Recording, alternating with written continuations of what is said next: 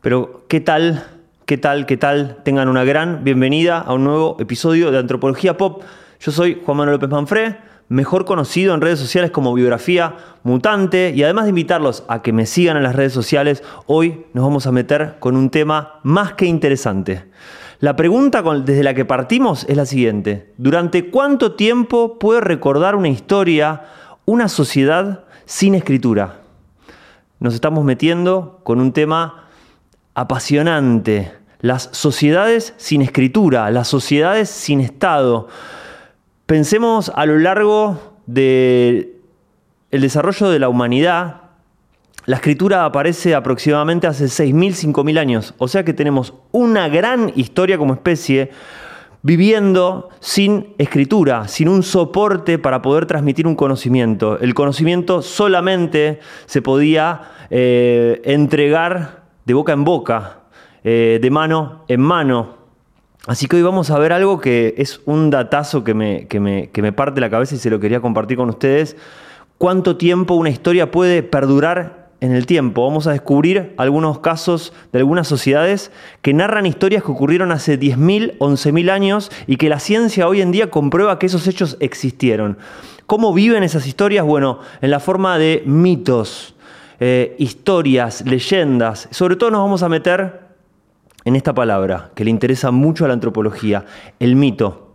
Así que eh, pónganse cómodos, que ya arrancamos. Qué tema interesante este, preguntarnos durante cuánto tiempo se puede recordar un hecho o una historia en una sociedad que no posee escritura, que no transmite su conocimiento eh, escribiendo libros, escribiendo papiros, ni mucho menos dejando grabaciones o filmaciones, ¿no? Esta es una pregunta que surge, que se hace una página, una página de Twitter que se llama Guerra en la Universidad. Les invito a que la sigan, es Guerra en la Uni, eh, que habla de arqueología. Y me encantó este tweet y a partir de este vamos a empezar a desplegar ciertas cosas. De vuelta, esta es la pregunta que nos hacemos. ¿Cuánto tiempo una historia puede permanecer de boca en boca en la humanidad? Van a ver que también nos va a interesar para el presente, para las historias que nos contamos. Recuerden que somos las historias que nos contamos. Somos un continuum de generaciones que se van transmitiendo saberes. Este primer ejemplo que les quiero compartir, a mí ya me voló la cabeza. Numerosos grupos de la costa australiana recuerdan cuando sus tierras fueron invadidas por el mar. Según los geólogos, los sucesos referidos son reales y tuvieron lugar entre 13.000 y 7.250 años antes del presente. Las sociedades aborígenes australianas son increíbles en cuanto a su diversidad y también se las ha estudiado mucho, suponiendo que así como viven sociedades cazadoras recolectoras, sociedades sin Estado, con una organización eh, muy atomizada y muy nómades. Así era como vivía la humanidad hasta que empezó a sentarse, a desarrollar la agricultura, a construir los estados como forma de organización política eh, y a expandirse en el mundo a través del sedentarismo, quedándose en los lugares y construyendo eh, formas de vida en ese lugar. Por eso las sociedades australianas tienen un montón de ejemplos que nos pueden partir la cabeza. Podemos meternos también en el Amazonas. Ya hemos hablado en otro episodio de Antropología Pop sobre los Guaorani del Amazonas y sus formas de concebir a la naturaleza. Pero este caso es Genial. ¿Por qué? Porque la geología como ciencia hoy en día puede demostrar que lo que aparece en narraciones y en mitos sobre una época en la cual eh, las tierras fueron invadidas por el mar, donde se vieron grandes inundaciones, está comprobado que ocurrió hace 11.000 años. Estamos hablando de una sociedad que hoy en día cuenta sus historias y son historias que ocurrieron hace 11.000 años. El segundo ejemplo que tengo para compartirles es de un grupo, un grupo aborigen, un grupo originario que está en Estados Unidos, nada más y nada menos que en el estado de Oregon. Hago un paréntesis, eh, en el estado de Oregon ocurre algo que está documentado en este documental que está en Netflix, que se llama Wild Wild eh, Country, eh, que es la historia de Hoyo. La historia de este gurú de la India que formó una comunidad y se asentó eh, en Oregon, en el desierto de Oregon, y construyó un pueblo de la nada. Es muy interesante. Creo que podemos tratarlo en algún otro episodio. Coméntenme, escríbanme si quieren que hable de grupos religiosos, de las mal llamadas sectas o organizaciones coercitivas. A ver qué podemos ir desarrollando sobre eso. Es un tema también más que interesante. Les decía, en Oregon, Estados Unidos, están los Clamat. Eh, ellos recuerdan la erupción del monte Masama. Esa erupción ocurrió hace 7700 años. Los geólogos pueden constatar que ese hecho de la naturaleza ocurrió hace 7700 años. Una sociedad que a través de sus mitos sigue contando historias. Bueno, tengo un par de ejemplos más de acá del, Twitter de Guerra en la universidad, esta página de arqueología que les va a volar la cabeza. Los habitantes de la tierra de Arnhem, en Australia, nuevamente, tienen un mito sobre la serpiente arcoíris, que habría dado lugar a los ríos de la región. Una pintura rupestre de la serpiente arcoíris arrojó una fecha de hace 9.000 años.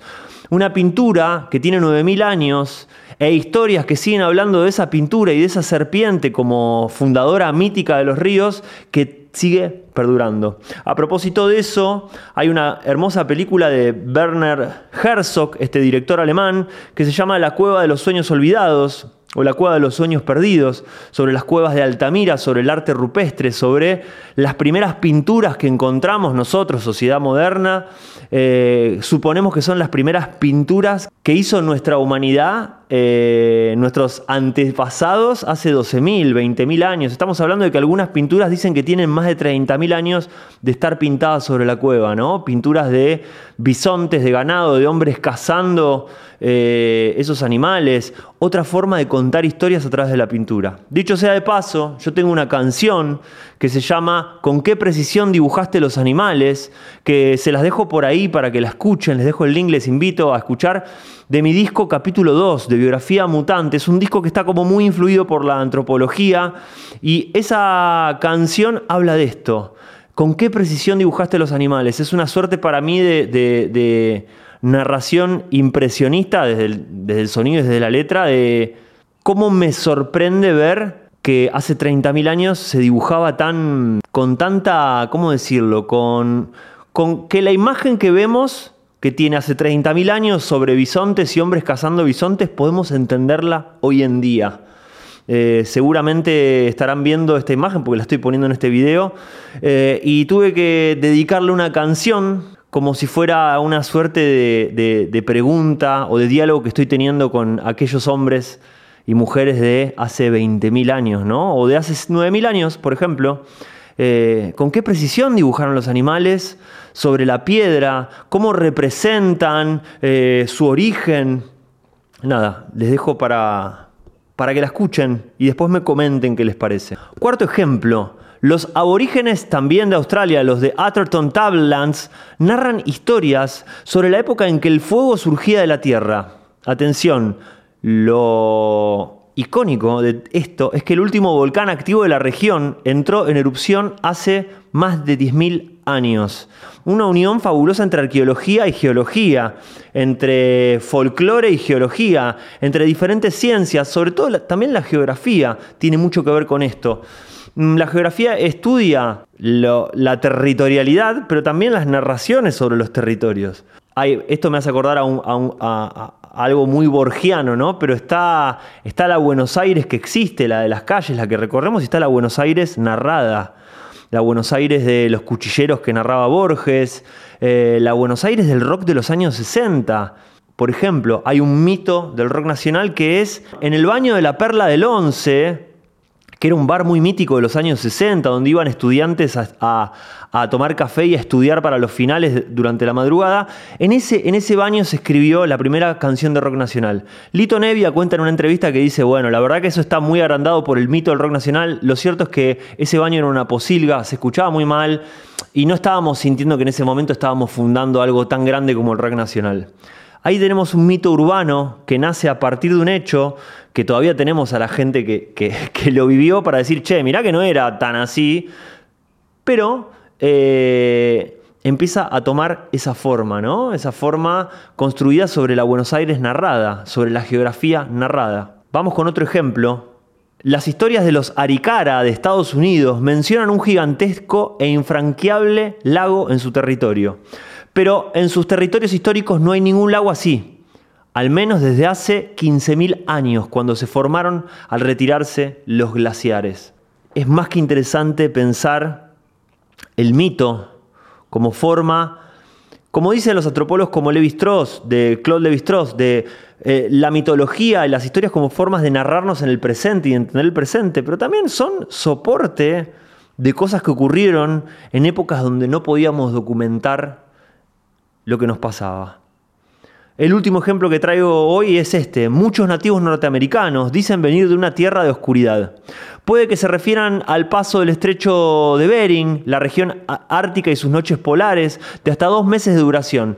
Beringia se cerró hace unos 11.000 años, así que el paso tuvo lugar hace 20.000. Siguen contando historias los nativos norteamericanos sobre algo que ocurrió hace 20.000 años, el paso por el estrecho de Bering.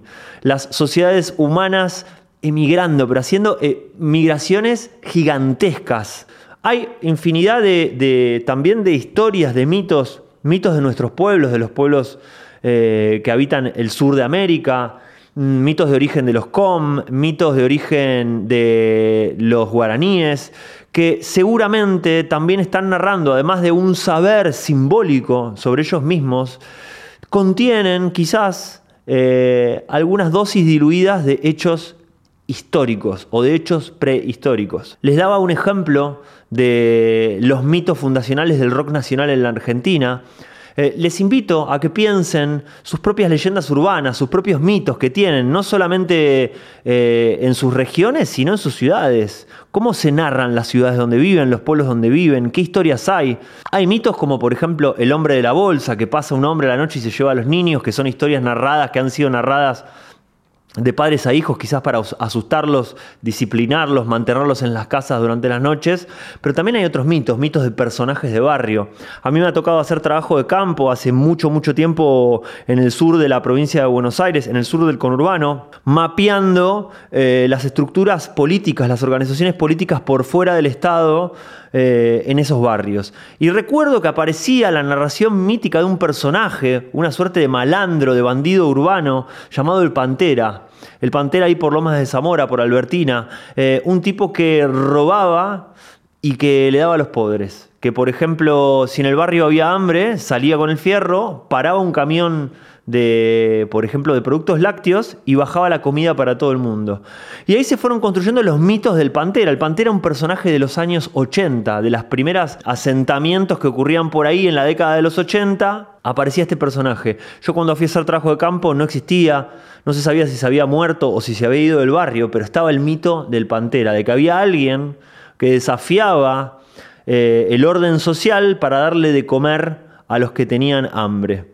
Obviamente no estoy haciendo un juicio de valor ni haciendo una apología de lo que hacía, de que si lo que hacía estaba bien o mal, pero me parece súper interesante cómo se van construyendo esos mitos. Así que les dejo eso. ¿Tienen, ¿Tienen mitos? ¿Tienen historias de ahí, del barrio de donde viven, o que hablen sobre cosas que no sabemos si ocurrieron o no, pero que algo nos llama la atención y algo tienen para que sigamos contándolas? Bueno, sin más, les invito a que me comenten.